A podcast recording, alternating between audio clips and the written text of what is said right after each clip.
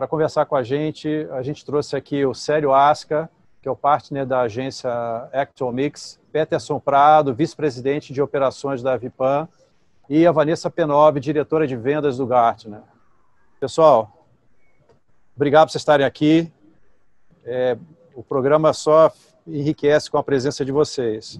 Eu queria colocar uma primeira pergunta, né, para a gente fazer um esquenta aqui. Eu vou começar com, com a Vanessa, né? Muita gente diz, né, que ah, os profissionais de vendas eles são mais bem treinados, mais bem capacitados do que os profissionais de compras. Que muitas empresas investem mais em capacitação e treinamento para os profissionais de vendas do que para os profissionais de compras. Inclusive, é, alguns compradores se queixam que existe convenção de vendas, mas não existe convenção de compras, né? Só para ponderar essa questão. É, o quanto que, na tua opinião, primeiro, se você identifica isso como um fato, e, e se você entende que isso é fato, o quanto que isso prejudica a relação entre compradores e fornecedores, vendedores? Vamos lá, é, eu, eu, eu, percebo isso também, eu acho que é, é fato. É, e na verdade, independente da quantidade de treinamento, né, assim, o vendedor ele se especializa naquilo que ele vende, naquele produto, ou naquele serviço, naquele contrato, né? E o comprador compra de tudo, ainda que ele seja um comprador de tecnologia, ele compra tecnologia de vários tipos. Ele compra serviço, ele compra software, ele compra hardware, ele, ele se depara com tipos de contratos e de cláusulas muito diferentes no dia a dia. Estar atualizado com toda essa informação é de fato bem difícil. E nas negociações, né, a gente, eu, eu é, é, trabalho como fornecedora, mas também tenho uma parte é, onde eu apoio as áreas de vendas né, nessas negociações ou nesse treinamento da, su, do, da sua equipe. E, e, e os contratos, as, as, os fornecedores mudam os contratos constantemente. Então, ainda que alguém seja especialista em comprar software, é, de tecnologia numa grande empresa, o contrato de software também muda, né? Enquanto o vendedor está vendo isso todos os dias, o comprador vê isso uma vez por ano, uma vez a cada três anos. É, então, de fato, o nível de conhecimento e de informação detalhada sobre aquela transação é muito maior sempre no vendedor que é no comprador, né? Então, eu, eu concordo que há uma uma, uma defasagem da, da informação atualizada, né? Não que o, o, comprador não se especialize e não aprenda, mas o vendedor tem sempre a última versão. Então, às vezes, essa, esse relacionamento fica um pouco é, defasado de fato. Você acha, na sua opinião, que isso frustra o vendedor, o fato de estar falando com um comprador que está com uma informação defasada? Eu acho que, por um lado, frustra, é, porque o comprador, o, o, o, comprador fica um pouco refém, né?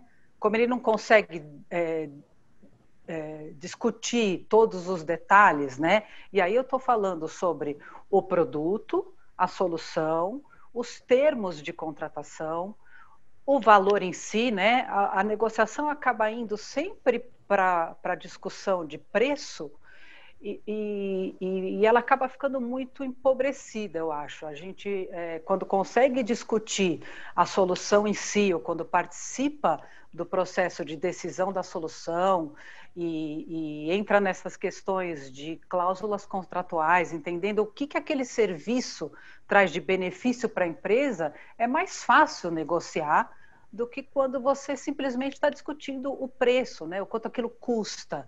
É, é, quando a gente vai diretamente para o preço, para essa discussão de valor, ela fica muito, é, é muito sem argumentação para o comprador e, e, o vendedor, em geral, nada de braçada, né? Às vezes até oferecendo por um desconhecimento, né? E aqui eu não estou nem julgando questões éticas de negociação, mas é, o comprador é, não tem todos os dados daquela, daquela transação, olhando principalmente para o futuro, né?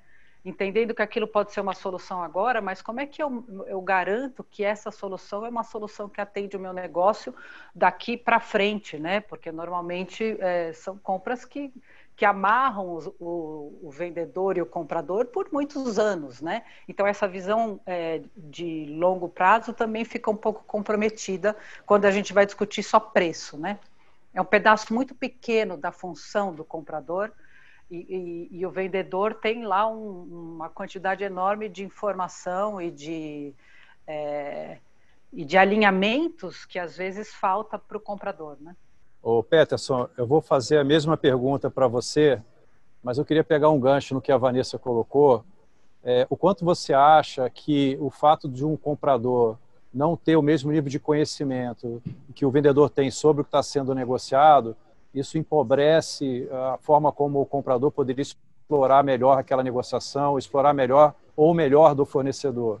Bem, André, eu concordo é, com a Vanessa. Eu acho que é, realmente há uma frustração, vamos dizer assim, é, do lado da, da venda, principalmente quando não há é, do outro lado a maturidade para entender, principalmente a zona ali de, de, de negociação. Isso é, um, é, o ponto principal, né?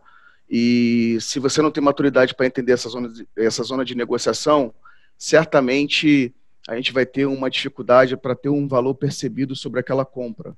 E aí a gente vai estar sempre naquela briga do preço, no comercial, e o técnico fica de lado. Então, acho que assim, nós que, eu, aqui do meu lado, que trabalho muito com venda complexa, né, um produto que normalmente o comprador sempre está com o cliente interno dele do lado dele é, isso acaba ajudando, porque o cliente interno traz lá, por exemplo, uma área de facilities, traz o, realmente o que, ela, o que ela necessita, e aí cruzando ali com as técnicas do, do, do, do comprador, consegue, vamos dizer assim, uh, liderar um processo de, de compras mais maduro, eu acho que mais equilibrado, para que a gente não tenha nenhum desequilíbrio nem para o lado da, do vendedor, né, ou seja, do fornecedor, nem para o lado da empresa que está comprando.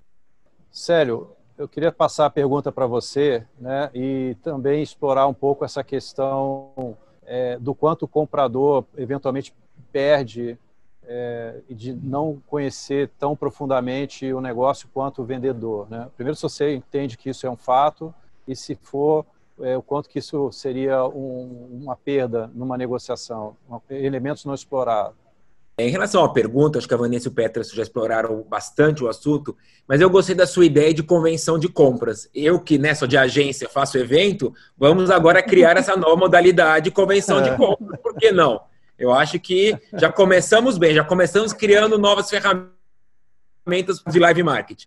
Mas eu acho que tem uma miopia um pouco nas grandes empresas, receita e despesa, né? As, as, as empresas muito preocupadas, receita, receita, então vamos treinar vendedor, vender, vender, vender. Só que tem um lado de segurar receita, é, despesa, que é tão importante quanto vender, que é aqui que entra o papel do comprador. Né? Se o comprador comprar melhor, com certeza a empresa vai ter uma redução de custos e vai equilibrar, vender mais, economizar mais. É isso que eu acho que é uma miopia, não olhar para o comprador como se olha para o vendedor, né? Criou-se, né? Eu que, né, de agência, né? Como você me apresentou da Actual Mix, a gente, é, o mercado tem uma uma lenda que a ah, comprador é o inimigo da agência e é uma bobagem isso, porque ele é, todo mundo trabalha junto, né? O, a, a marca precisa de uma agência para executar projetos e a agência precisa de marcas para poder trabalhar e fazer todo o ecossistema girar. Então, é, tanto, ó, estamos aqui, André foi meu trabalhamos juntos, estamos aqui hoje e vimos que é possível dialogar, construir, conversar. Então eu acho sim que hoje o comprador é, eu, eu, às vezes fico até eu, eu, sempre fui muito amigo do comprador porque às vezes eu falo meu Deus ele deve estar falando comigo, deve estar falando com material de limpeza, ele deve estar falando com, com material de, é, de uniforme, ele deve estar falando com mesa, cadeira, arquiteto. Eu falei, meu Deus, a vida desse ser humano não é fácil. Tem uma hora que ele já não sabe o que está comprando. E muitas vezes não tem como entender de tudo. Ninguém nasceu entendendo de tudo, né? O compra, o vendedor, por exemplo, eu vou vender essa caneca. Já vou até fazer propaganda no meu programa Fala Sério. Então, o, o, o, vendedor ele tem que vender essa caneca, ele vai entender tudo sobre essa caneca. Como é feita essa caneca, para que serve essa caneca, quanto ele pode dar desconto da caneca. Então, o vendedor ele é um especialista, entre outras coisas, nesta caneca. O comprador, por outro lado, chega assim, eu fico imaginando o dia a dia, ele chega, tem um monte de pedido na mesa dele. Comprar o evento, comprar caneca, comprar uniforme, comprar caderno, comprar parafuso. Então, assim, não tem como entender de tudo isso. E eu acho que falta um pouco, não só treinamento, mas assim, eu adoraria, como agência, dar um, um treinamento para os compradores, explicando o que, que, é o serviço que eu vendo. Ó, que, quando eu vendo num evento, o que, que, tá, que, que tem dentro de um evento? O que, que dá para ser comparável e o que não dá para ser comparável. Às vezes, vou dar um exemplo bobo: buffet. Todo mundo fala, ah, buffet é comida. Não, buffet não é comida, né? Você tem chefe de cozinha que se especializou, que teve treinamento, que teve tecnologia para chegar naquele cardápio, e tem outros que simplesmente compram um insumo e faz. Então, tem coisas que a gente tem que tirar dessa vala que é commodity. Então, é, mas isso não é culpa do comprador. O comprador ele tem 200 coisas para tirar da frente e às vezes ele vai pelo preço. E eu sempre, quando eu posso conversar, falo: esquece, esquece preço, vamos falar de valor. Porque por trás do meu serviço tem um valor. É, às vezes é, a gente fica meio incomodado quando a gente, é, que é o famoso, vamos comparar banana com maçã, né? Eu, né? Que não dá, porque tem agências diferenciadas, tem agências que investem em tecnologia, em capacitação, em treinamento. É, eu, por exemplo, a gente manda muita gente para fora para estudar, para ver o que está acontecendo lá fora, e tem outras que não.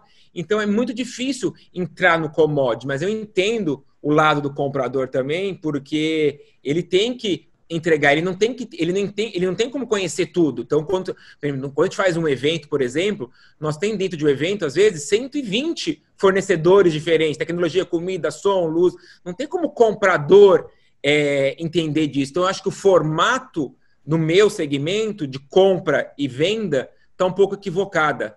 Porque a gente às vezes está discutindo um assunto assim, eu fico pensando, como que o comprador pode avaliar quando eu estou vendendo um item na planilha de eventos, iluminação. Então lá tem assim, ó, 30 refletores disso, 80 refletores daquilo.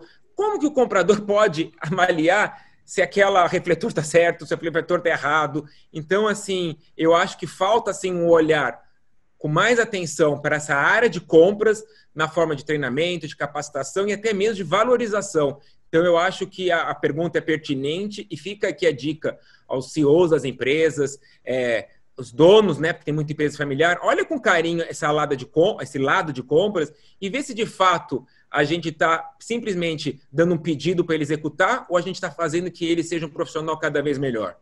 E Célio, eu queria continuar com você porque você mencionou o fato de ser amigo do comprador. E essa é minha próxima pergunta, ela é um tanto quanto delicada, porque eu queria entender de vocês, assim, a, qual é o limite na opinião de vocês? O que é uma técnica de approach no momento de uma apresentação? Até onde aquilo vira um relacionamento? E até onde isso é positivo e negativo? Quais as consequências positivas e negativas dessa, dessa situação de relacionamento entre o vendedor e o comprador? É muito boa pergunta. Para mim, a, a, a relação se resume a uma palavra muito simples e pouco usada ultimamente: respeito. Eu acho que a relação sempre tem que ser baseada no respeito. No respeito que eu digo, trazendo a confiança, sabendo aonde eu posso ir e até onde você pode ir. Né? Quando eu digo amizade, a amizade que eu digo é do respeito. Né? Não, o amizade não é, ah, vou contratar ele porque é meu amigo. Porque hoje em dia não, não cabe mais nas grandes companhias, porque tem uma área chamada compliance. Né? Então, o compliance, cada vez mais fazendo o papel dele de, de fazer com que seja o contratado a melhor opção. E nem sempre a melhor opção é o melhor preço. Vamos deixar bem claro isso, né? Porque a melhor opção é aquela que, que traz a, so, a melhor solução para o problema de quem está comprando, né? Então, eu acho que a, a, relação entre comprador e vendedor tem que se basear no respeito e na confiança. Porque a partir do momento que o comprador confia no seu fornecedor, ele sabe que o fornecedor tem o melhor preço, ou se não tiver o melhor preço, mas está trazendo a melhor solução. Ele sabe que, o, que esse fornecedor paga os impostos do governo, ele sabe que esse fornecedor paga os seus funcionários em dia, ele sabe que esse fornecedor está dentro das normas de sustentabilidade numa relação. Então, eu acho que tudo gera para mim em torno da palavra respeito e, claro, junto com a confiança. Eu acho que isso tem sido um assunto cada vez mais falado e discutido, né? Essa questão ética nas relações e, e é, quando, no tipo de trabalho que eu faço, né? Eu, eu, eu trabalho numa empresa de serviços perenes, né? Então é, eu acabo conhecendo as áreas de compras das grandes empresas, até porque é, é, a gente faz evento para comprador, a gente faz conteúdo para comprador. Então, ao mesmo tempo que eu sou fornecedor, eu tenho essa essa parte de, de aconselhamento e apoio para as áreas de compra, né?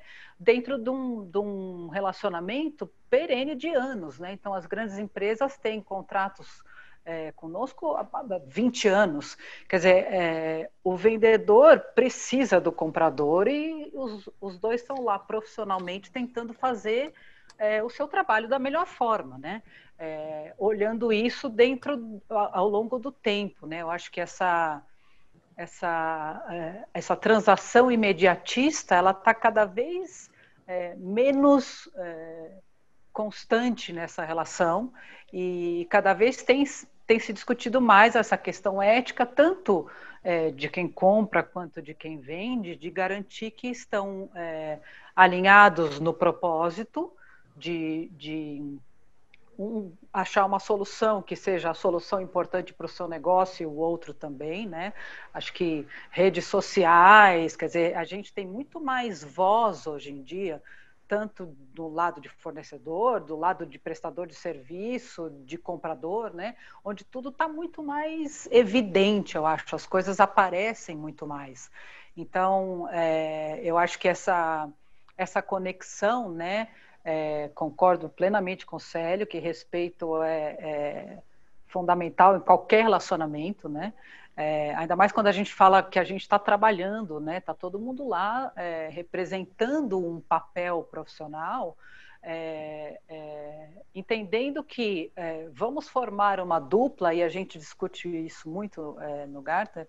Nós somos uma dupla e no, nós não estamos competindo, né? o vendedor com o comprador. Nós vamos formar uma dupla onde o benefício que eu trago e o, e, e o resultado desse negócio tem um competidor no mercado que é outra dupla, vendedor e comprador, né? Nós não estamos um contra o outro, nós estamos juntos, é, tentando é, ganhar mais receita, tentando ganhar mais market share, quer dizer, temos objetivos de negócio, mas deveríamos estar muito mais alinhados com o objetivo comum que um contra o outro, né? Eu acho que a gente acaba entrando num, num relacionamento não saudável quando isso não é, não há maturidade de uma das, das duas partes para enxergar isso, né? Para entender que, olha, nós vamos ter que chegar aqui no meio termo que seja bom para os dois lados, né? e não estamos um contra o outro e nem é, é, tentando um ter vantagem e o outro desvantagem. Não é mais assim que funciona. É, e as coisas, eu acho que estão. A informação está muito é, disponível, né? Está muito evidente hoje em dia. A gente, inclusive, fica sabendo publicamente quando as coisas não dão certo, né? Não vão bem. Então, acho que tem muito menos espaço para que isso aconteça hoje em dia é, porque todo mundo tem a chance de falar a verdade, né? de, de contar para todo mundo o que está acontecendo. Né? A gente tem pares no mercado é, e, e, o mercado acaba conhecendo né, quem são os, os maus vendedores ou maus compradores. Né? Fica, muito, é, fica muito nítido quando falta respeito ou falta profissionalismo de um dos lados. Né? Queria acrescentar uma coisa que a Vanessa está falando, que me veio à cabeça agora, até uma discussão para a gente ter. Eu acho que o sistema todo está errado. É, quando você tem vendedores ganhando comissão em cima de rentabilidade, compradores ganhando comissão em cima de saving, tá errado. Porque eu preciso, eu preciso economizar e ganhar de você, eu preciso vender mais e ganhar de você. Por exemplo, nós na agência, a gente nunca comissionou nenhum atendimento, nenhuma área de negócio por rentabilidade por comissão porque isso nem sempre você vai chegar no melhor formato de trabalho. Mas olha que louco, é, o vendedor ele ganha comissão por venda e o comprador em algumas empresas ganha comissão por... Então esse sistema todo está errado, porque um vai ganhar em cima do que economizar sobre mim e outro vai ganhar em cima do que conseguir vender em cima sobre você. Então, esse mecanismo, no meu ponto de vista, está errado. A gente é não me engana que eu gosto, né? Não, a gente não deveria ser remunerar e ser remunerado por rentabilidade, mas sim por bons negócios. Então, fica é. aqui o pensamento para tanto para quem vende, para quem compra, vamos acabar com essa rentabilidade, com essa comissão em cima da rentabilidade ou da compra ou da venda? Eu acredito o seguinte, até pegando um pouco da, do que a Vanessa comentou, é, eu acho que a, a, construção da ética ela já começa também lá, na, vamos dizer, desde o início do BID ou da RFP, dependendo do que, que a gente está falando, de qual que é o produto, principalmente do que o que é o famoso combinado não é caro, né? Então, às vezes quando fala dessa questão de relação, de ética, sempre se remete a compliance, mas o compliance da pessoa, das pessoas físicas envolvidas ali, né? Mas eu acho que tem também aí o compliance da pessoa, porque se eu vendi A, né, o, e foi comprado A, tem que ser prestado né, o serviço do A. É, nós não podemos ter uma disrupção disso, né? Vamos dizer, isso tem que ser levado muito em consideração. E uma outra coisa interessante, que eu também acredito nesse trabalho a quatro mãos. O trabalho a quatro mãos, no sentido do relacionamento, da construção do negócio, onde a gente entende que é, acabou o bid, né? Agora estamos aqui para prestar o serviço. O sucesso do comprador está relacionado ao sucesso do fornecedor. Então a gente precisa principalmente jogar o, o chamado frescobol, né? O tênis acabou, o cara não podemos jogar tênis, não vai jogar para matar um outro. Nós temos que levantar a bola um para o outro para que aquilo que foi contratado, porque se o vendedor também vendeu uma coisa que não era compatível, a venda foi mal feita, a pessoa jurídica ali envolvida naquilo fica com uma imagem ruim. E o comprador também certamente vai ter malefícios internamente por não ter comprado a coisa correta. Então, essa prestação de serviço está muito alinhada à construção de um relacionamento onde a gente entenda que o compliance também é da pessoa jurídica, no sentido que a gente precisa entregar o que foi comprado, né? Não ir depois do, vamos dizer assim, as chamadas é, adaptações. Depois, ah, não, mas não era assim. Ah, o prazo não é bem assim. Ah, não, esse serviço aqui tem um prazo X, o outro tem Y. Então, isso é muito importante também a gente trazer para a mesa que nessa construção do relacionamento com a pessoa física também existe a responsabilidade também do cumprimento da pessoa jurídica. Eu só queria completar a pergunta e fazer mais uma rodada entre vocês. E eu queria saber, na opinião de vocês, quais são os impactos do job rotation né, nessa questão de relacionamento. Né? Se você quiser começar, Vanessa. Isso acontece bastante, né? A gente, é, à medida que as, as áreas de compras vão é, ficando mais complexas, né? Porque a gente que entra nessa parte de compra em si, dessa negociação com o fornecedor, tem a gestão, tem a gestão do fornecedor, né? Do serviço, do SLA, quer dizer, fica cada vez mais gente trabalhando para manter aquilo tudo que não só que está sendo comprado agora, mas que foi comprado ou que é renovado, né? Então, é, a gente percebe na prática que é, quando, quando muda aquela pessoa, né? A gente está acostumado anos e anos é, se relacionando com uma pessoa, de repente entra uma nova, ela tem uma visão, primeiro, ela não tem muito histórico.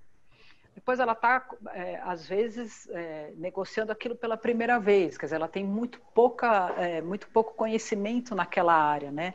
E como é que eu enxergo a saída para isso? Porque job rotation eu acho que é inerente ao, aos, ao crescimento dos negócios, né? À medida que o negócio vai crescendo, você precisa de mais gente, vai, aquela pessoa é promovida, aquela pessoa muda de área, é, e aí a gente começa a falar um pouco de processo, né? Então, acho que nisso que o Peterson falou, é, é, dessa, dessa ética da pessoa jurídica, né, a gente começa a discutir um pouquinho de governança, processos, como é que você faz essa gestão em conjunto com você comprador, em conjunto com a tua área interna, cliente, né, é, dessa compra no tempo, o resultado disso no tempo, o relacionamento com aquele fornecedor, é, ao longo é, do início até o fim, ou que não tenha fim, mas como é que a gente consegue manter essa informação viva através dos processos para que a hora que a pessoa mude, né, entra uma pessoa nova, ela consiga avaliar, ainda que é, é, resumidamente, como é que foi isso, como é que foi essa renegociação no passado, como é que é, é o atendimento desse, desse fornecedor hoje. A gente, eu vejo muito pouco isso acontecendo, né? Está muito dentro da pessoa comprador e a hora que a pessoa sai da empresa, ou muda, ou é promovida, ou, ou sai dali, aquele conhecimento todo, aquela experiência toda se perde. E aí a gente começa do zero é, é, trabalhando de novo naquela, naquela desvantagem de informação, onde você tem que fazer o trabalho, é, e a gente, como fornecedor, eu acho que a gente precisa fazer isso, mas para a empresa que perdeu aquela experiência do comprador, né, para aquele negócio, é, isso não é bom, né? A gente é, tem muito histórico ali que deveria ser é, é, registrado e colocado dentro do processo de compras para que a empresa tivesse, a, a, pessoa jurídica tivesse a vantagem de negociar com aquele fornecedor há muitos anos, independente da pessoa que está comprando agora ou não, né? E, e eu acho que esse é um ponto que é interessante a gente falar também, porque a pessoa que chega lá nova na função, é, é, difícil, né? Ela vai comprar copinho de plástico e vai comprar é, software de gestão que vai ficar dentro da empresa há 30 anos. Como é que ela decide? O que, que ela olha de histórico? Onde é que ela busca isso? É, a gente ainda enxerga que as empresas têm uma maturidade muito baixa nesse olhar cuidadoso para a área de compras e nessa gestão da informação e, e os mecanismos de governança, né, é, é, tanto da gestão de fornecedores quanto da gestão das negociações mesmo, né? A gente acaba entrando numa naquela discussão cultural de preço, né? De ah, eu, você estava me cobrando tanto, agora eu te dou desconto, você fica feliz.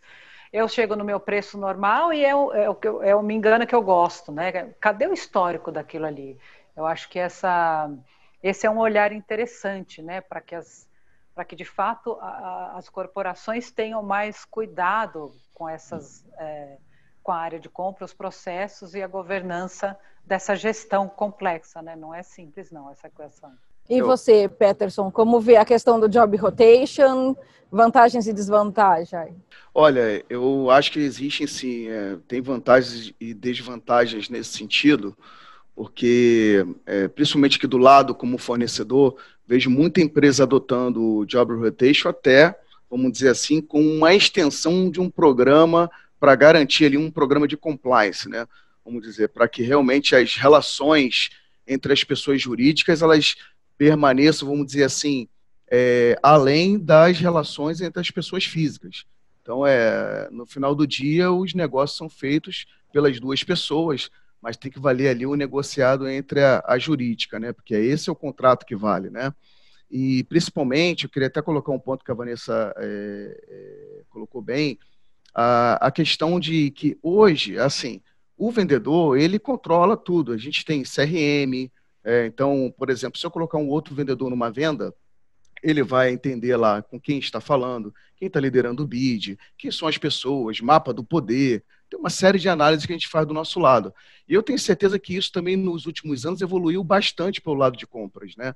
Até pelo surgimento de vários sistemas. A gente vê que hoje toda a nossa comunicação, que antes né, era totalmente diferente, já é por vários sistemas de compras, no qual funciona também como se o comprador gerenciasse o próprio o fornecedor a partir, mesmo não ainda sendo um fornecedor, vamos dizer assim, eleito, né? Então, a, o, o job rotation também não pode, aí que eu falei, entrar na linha do turnover e ser uma muleta para algumas coisas, como eu acabei de comentar, algumas empresas não têm programas de compliance bem sucedidos e acabam adotando o job rotation e perdendo produtividade da relação do fornecedor com o comprador. Eu acho que o job rotation é inevitável, porque todas as empresas têm o job rotation, porque o profissional ele quer crescer, ele quer ser promovido, ele quer aprender, né? Ninguém pode nascer e morrer fazendo a mesma coisa, então é inevitável. Mas o problema é, é como estão sendo feitos jobs rotation. O problema não está no job rotation, mas sim como ele está sendo feito ou é implementado, né? Muitas vezes a gente vê o job rotation sem continuidade, então você está às vezes num processo de meses tem essa ruptura entre uma pessoa, você tem que começar do zero, perde histórico, e isso perde tempo, perde dinheiro. Então, eu acho que, como a Vanessa falou de governança, de processo, eu acho que o job rotation não é problema. Eu só vejo vantagem no job rotation, porque quando eu, eu vejo um comprador falar, ah, estou saindo dessa área porque fui para tal área, fui promovido, eu acho super legal, porque pô, a pessoa foi, primeiro ela foi é, percebida dentro da empresa, porque se for fizeram job rotation, porque olharam para ela e falou: olha, essa pessoa nós vamos pôr aqui ou vamos pôr ali. Então, primeiro ela foi percebida. Já fico feliz que ela não é um número e sim uma pessoa. Mas daí o, o processo de job rotation, que às vezes é do dia para a noite, não tem a continuidade, a explicação do que está sendo feito. Então, nós, desse lado do, de fornecedor, a gente fica perdido. A gente fala, não, nós vamos começar de novo, nós vamos explicar de novo. Então, isso aí é desgastante e no final do dia é perda de dinheiro para o fornecedor e para a empresa, porque para mim, perda de tempo é a maior perda de dinheiro que tem no meu negócio, porque eu não posso perder tempo, entendeu? Então, eu acho que é isso que, que eu vejo relacionado ao job rotation. Só um ponto, se eu puder aqui acrescentar, Célio, é, que eu acho importante, igual você comentou, o, como é utilizado o job rotation, né? É legal você falar com o comprador que você estava num bid e ele, ele dizer assim para você, olha, eu estou saindo daqui, estou indo para uma coordenação. Mas o que a gente vê na maioria das vezes é, ah, não, não compro mais essa categoria, estou indo para uma outra categoria. Esse é o problema, na minha visão. A gente percebe que algumas empresas criam uma blindagem é, do comprador, né? Então, ah, o cara não atende o telefone, ele não responde mensagem. É, Criam-se mecanismos é, contra o assédio dos vendedores, que eu também entendo que é, existe uma cultura aí, talvez um pouco antiga, desse assédio do vendedor, mas eu vejo isso como um, um mecanismo muito prejudicial, né? Porque imaginando que a gente tem um objetivo comum, que a gente quer alcançar é, resultado tanto de um lado quanto do outro, né, de sucesso para os dois, para as duas pessoas físicas e jurídicas, é, a gente precisa conversar, a gente precisa ter esse canal de comunicação, né? Tirar dúvida, fazer pergunta, é, envolver a área que está comprando, quer dizer, criar de fato uma, uma conversa, abrir essa porta de diálogo para garantir que, te, que seja uma decisão bem informada, né? Então, é, acho que esses mecanismos, quando o job rotation é usado, né, como o Peterson comentou, para trocar, esse cara não, compra mais isso, compra aquilo para não ter vínculo. Peraí, nós estamos tentando resolver uma coisa séria que é benéfica para todo mundo. A gente precisa conversar, a gente precisa ter esse canal aberto, né? É, então, acho que esse, esse, tipo de mecanismo é, de, de job rotation ou de não atender telefone, não, não ler e-mail, ele é muito prejudicial para as duas partes, né? Não só para quem está vendendo, mas para quem está comprando também, né?